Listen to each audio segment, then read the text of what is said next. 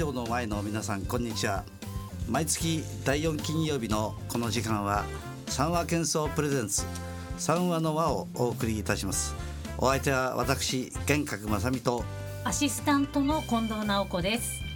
この番組は田無町一丁目にあります三話喧騒株式会社の玄格正美が交友関係の中からゲストをお呼びしお話を通じてより美しい人の暮らしについて考えていこうという番組です。最後までどうぞお楽しみください。この番組は人の暮らしを美しく三和建装株式会社の提供でお送りします。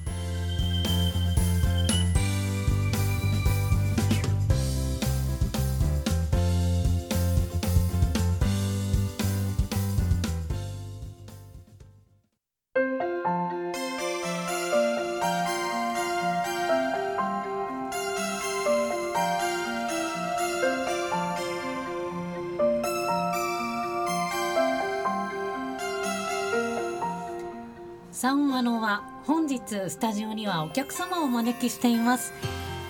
法政大学交友会会長佐々木育夫さんです。よろしくお願いします。よろしくお願いしまよろすしくお願いします。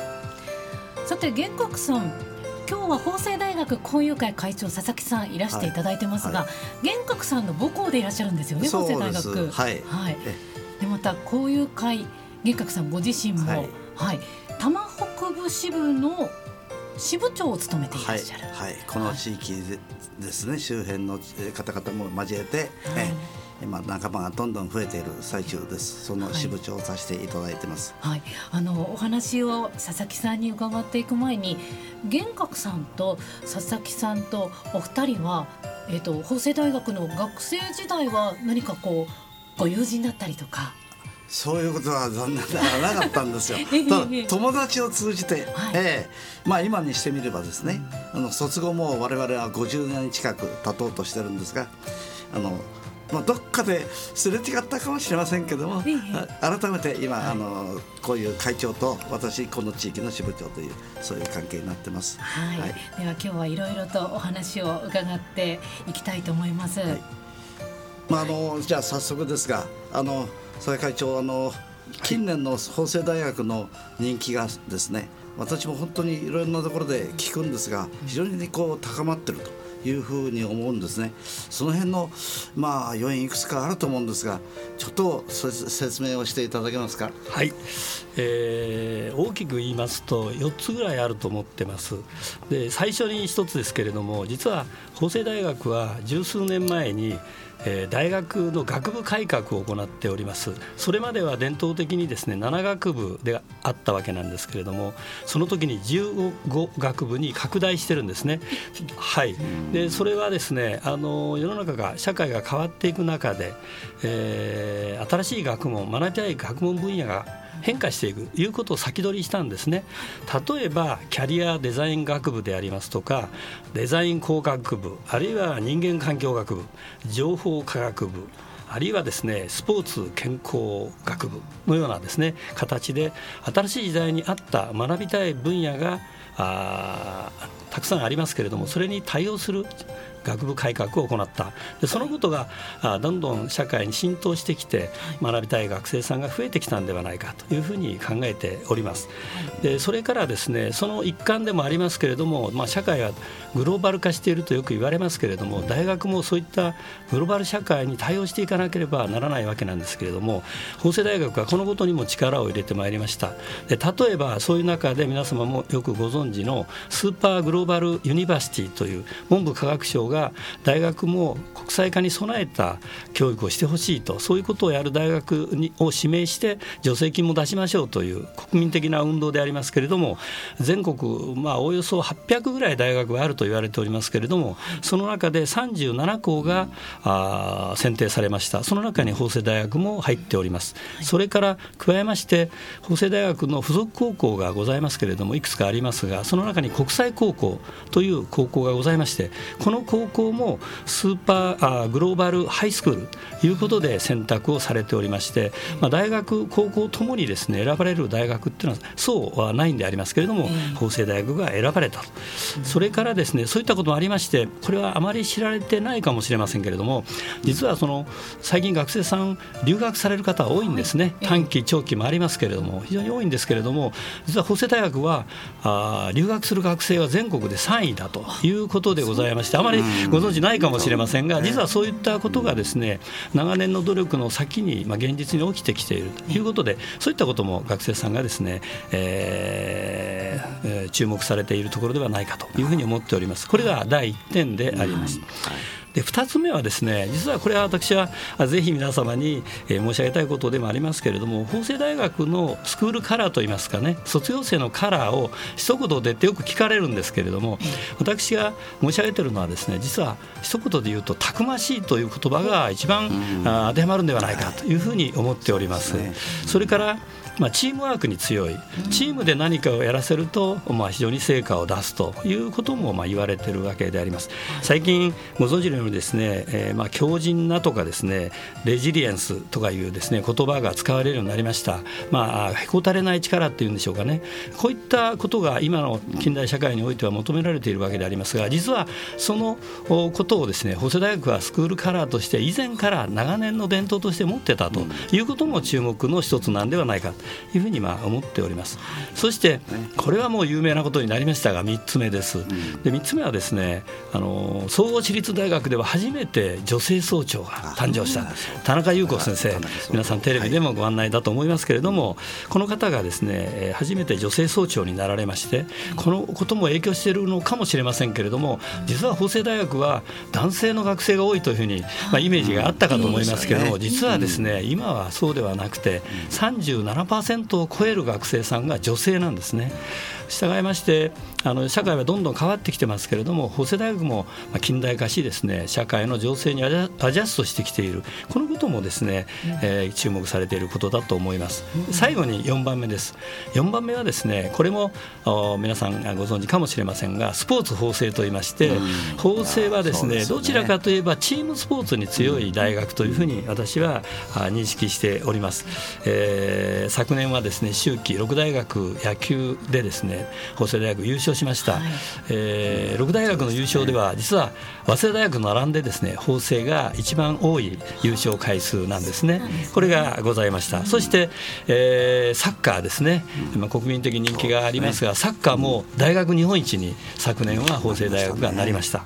あそれからあお正月の駅伝でございますけれどもこれもですね視聴率が30%を超えるというマンモス番組になっておりまして国民的行事になりましたけれどもここでもですね3年連続で、えー、シード権を獲得している、昨年は6位あ今年の正月は6位ということでございまして、えー、大変まあそういったこともですね注目をいただく要因になっているんではないかとこのように今考えております。そうですか。やっぱりすごいですね。でその、まあ、人気の尺度の中にですねあの受験者数が年々増えてるというふうに、まあ確か全国の大学の中ではというふうにも聞いてるんですがその辺は。はい、はい、えーと、これはですねまだ速報でございましてこあの公表されているものではございませんが私が聞き読んでいることではですね今年も11万5千名を超えまして関東では3年連続1位という人気、まあ、学生さんがたくさんですね、うん、入学したいということで受験をいただいているというふうに聞いております。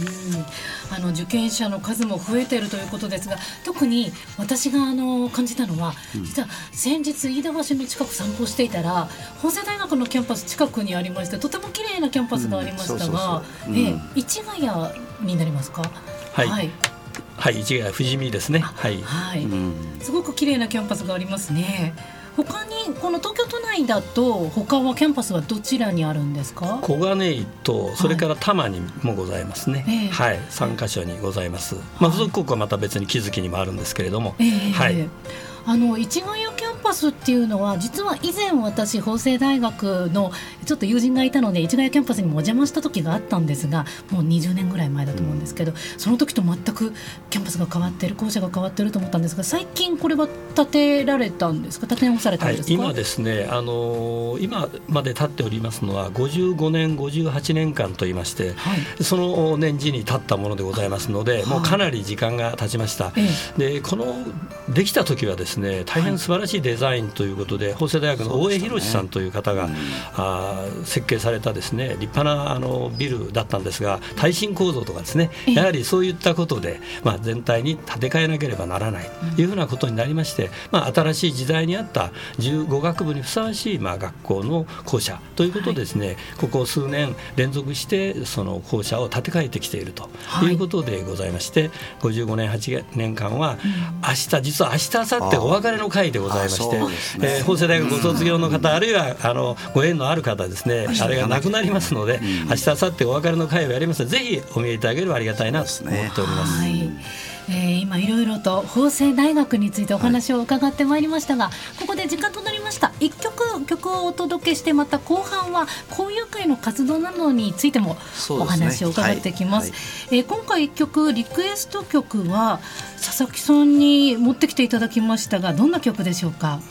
はい。これはですね私がちょうど法政大学に入学した頃に下宿でですね、えー、聞いた曲ラジオから流れてきた曲でございまして、大変メロディーが素晴らしくてそして、えー、ジョニー・マティスの優しいあの声がですね、えー、癒してもらえるということでこの50年ずっと何かあるたびにリクエストをさせていただいている曲でございます。はい、ではその佐々木さんにとって大切な思い出の一曲、また曲を流しながらその時のことも思い出していただきたいと思います。一曲お届けしましょ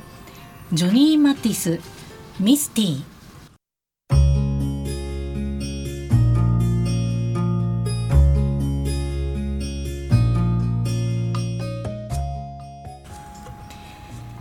3話のは引き続き法政大学交友会会長佐々木久夫さんにお話を伺います。ジョニー・マティスミスティはい。佐々木さんのリクエストということでリスナーの皆さんにも聞いていただきました。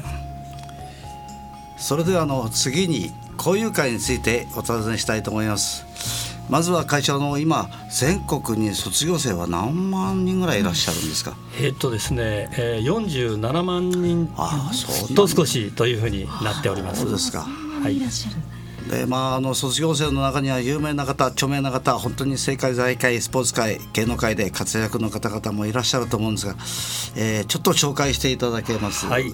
えー、それではですね、まあ、それぞれの分野ということで最初に、まあ、政界でございますけれどもこれはもう皆様よくご存知の内閣官房長官菅義偉さんが法政大学の卒業生でいらっしゃいますし、ねうん、この近くですと埼玉県知事の上田さんこの方も法政出身でいらっしゃいますね。ね。えー、それから、まあ、経済界でございますけれども、まあ、経済界は、えー、法政大学の卒業生で上場企業の役員をなさってらっしゃる方が700人ぐらいえおられるということでありますけれども、まあ、その中でトップ社長会長ということになりますとですねこれはあの戦後ですねあの会社ができてそして今日大きな会社になったというところのトップに多くいらっしゃるんですね、例えばですけれどもセガホールディングスでありますとか、ビッグカメラ、あるいは日清食品、あるいはですね三沢ホーム文化シャッター、えー、パイロットとかですね。そういったですね会社で、まあ、社長会長を務めなられる方がいらっしゃいますね、えー、それからまあ3つ目にはまあスポーツの領域でございますけれどもこれは先ほど申し上げましたように、まあ、チームスポーツに強いその代表であります野球。これは非常に法政大学出身の方が多くてプロ野球に進んだ方は大学では一番多いのが法政だと累計ですね。このように言われて100年ぐらいになりますけれどもね。そう言われてますね。皆さんご存知の方で田淵浩一さん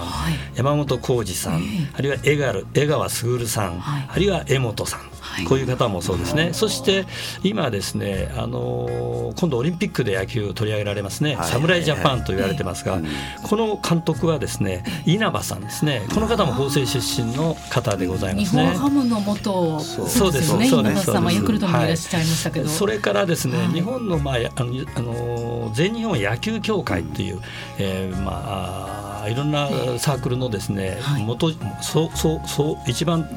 上にいるというんでしょうかね、野球協会の会長さん山中正武さんとおっしゃいますが、はい、この方はですね六大学野球で48勝した投手。これは記録破られてませんね。で、ね、その後ですね、うん、ノンプロからプロ野球にも進まれてですねでソウルオリンピックバルソロナバルセロナオリンピック、ここで監督をなさった方ですね。ということで山中正武さんは大変有名な方で、えー、あります。こういう方がいらっしゃいますね。えー、それから最後にですね、まあ、あの芸能ということではありませんがメディアの世界で、まあ、皆さんまあご存知ということになりますとですね他局のことで申し訳ございませんが日本放送協会 NHK ですね、皆さん毎晩ニュースをご覧になります。19時からのニュースであのメインキャスターを務めなられております、えー鈴木直子さん。この方は法政大学ご出身の方で、えー、中にはですね法政大学にアナウンサーになりたいから法政大学を選ぶという学生が大変多くいらっしゃいます、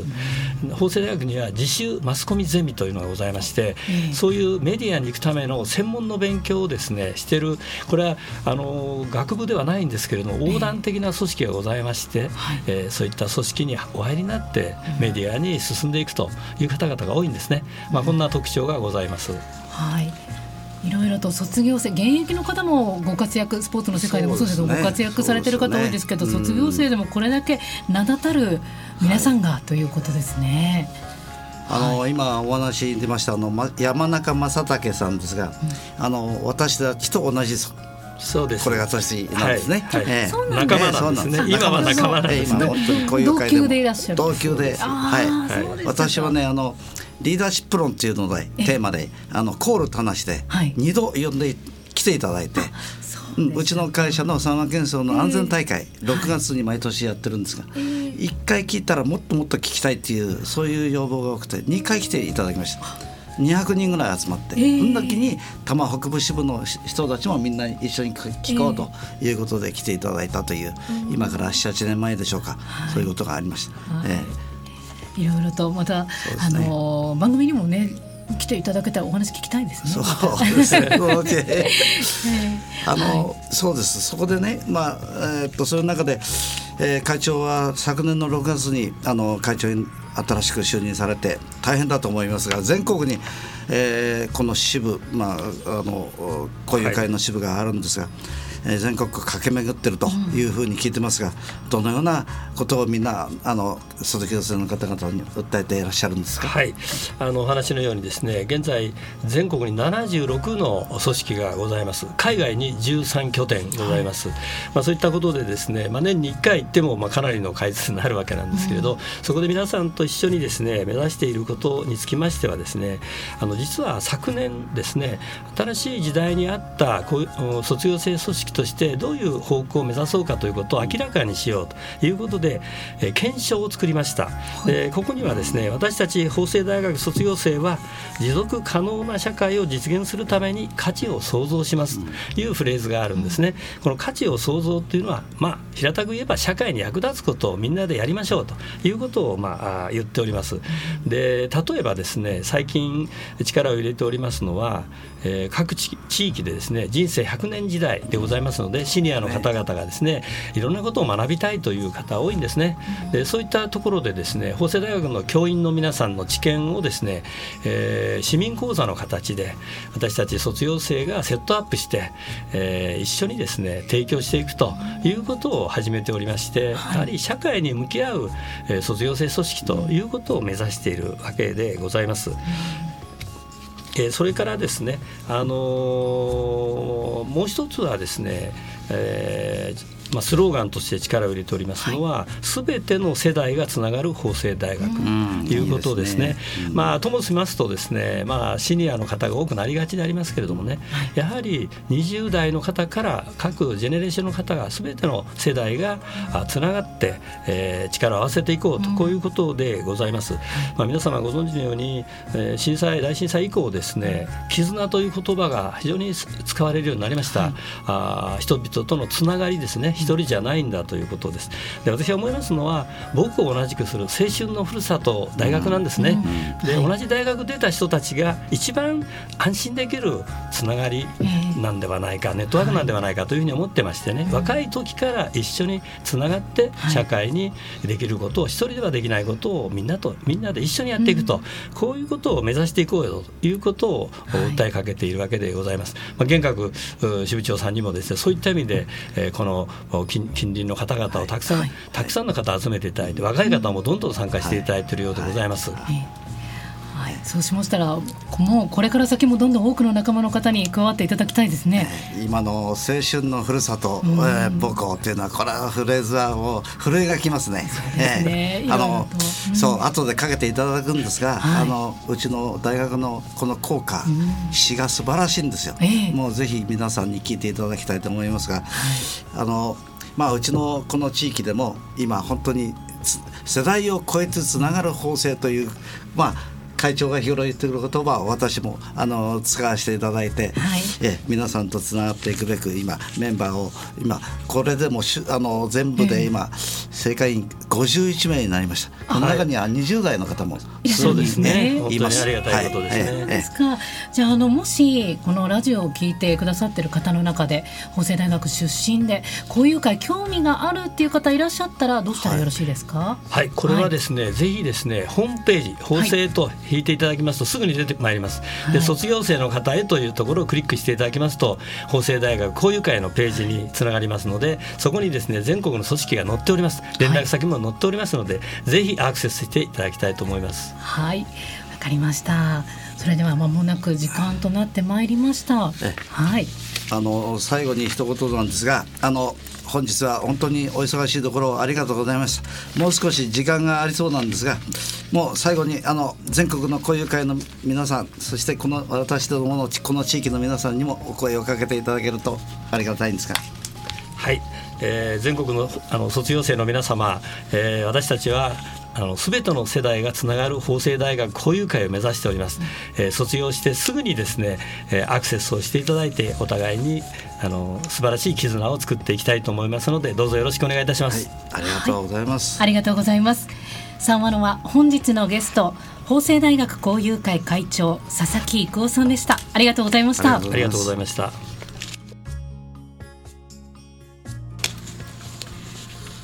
さてそろそろお別れの時間が迫ってまいりました。三話のはこの番組は今日夜7時からの再放送終了後 FM 西東京のホームページからポッドキャストで配信されます。インターネットで FM 西東京と検索すればパソコンはもちろんスマートフォンタブレットからいつでもどこでも聞くことができます。先ほどもお話にありましたが最後にもう一曲聴きながらお別れとなります。今日のお別れの曲は法政大学校歌ということで、はい、はい、お願いいたします。はい、玄格さんにもそして佐々木さんにも当時のことを思い出していただきながら、あの曲流れてる間にマイクオフにして歌っていただいても、はい、そうですね。はい、はい、改めて最後に法政大学交友会会長佐々木一行さんに今日はお話を伺いました。ありがとうございました。三話のは次回の放送は3月22日金曜日です。玄格さん次回はどんな方がいらっしゃるんでしょうか？はいあの私えっ、ー、と去年の4月にですね、はい、あの田無神社で発足をさせてましたあの日本全国会西東京支部の支部長を仰せつかっちゃいまして、はい、その関係のゲストをお招きしようと。東京ブロックの相談役で私の背中を、はい日頃押してくれてる、え石毛敏夫さんを呼びたいと思ってます。はい、はい、一般社団法人日本全公会東京ブロックの相談役石毛敏夫さんをスタジオにお招きしてお送りします。来月3月22日金曜日同じ時間12時15分からです。皆さんお楽しみにしていただきたいと思います。さてここまでお届けしてまいりました。お送りしてきたのは、ええ三和建造株式会社会長。はい玄格正美でございます。はいそしてアシスタント近藤直子でした